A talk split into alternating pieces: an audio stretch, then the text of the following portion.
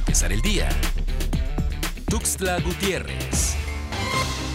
Se dio liberación humanitaria de 189 personas que se encontraban internas en distintos penales de la entidad, 13 de ellas son mujeres. En lo que va de esta administración, han recuperado su libertad un total de 854 mujeres y hombres en el cumplimiento de los principios legales enmarcados en la Constitución Política Mexicana.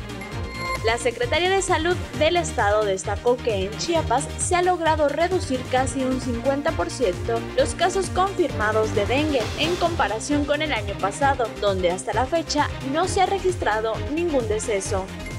La Fiscalía General de la República, a través de su delegación en Chiapas, obtuvo del juez de control vinculación a proceso contra siete personas por su probable responsabilidad en el delito de transporte de migrantes por el territorio nacional con el fin de obtener directa o indirectamente un lucro y evadir la revisión migratoria.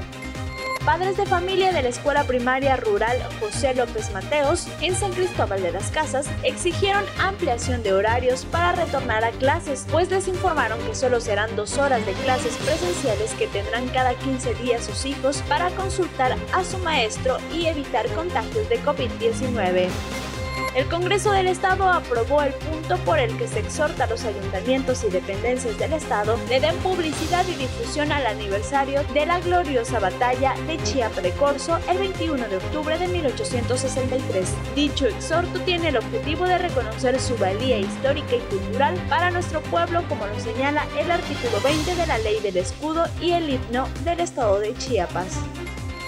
Para empezar el día, Tuxtla Gutiérrez.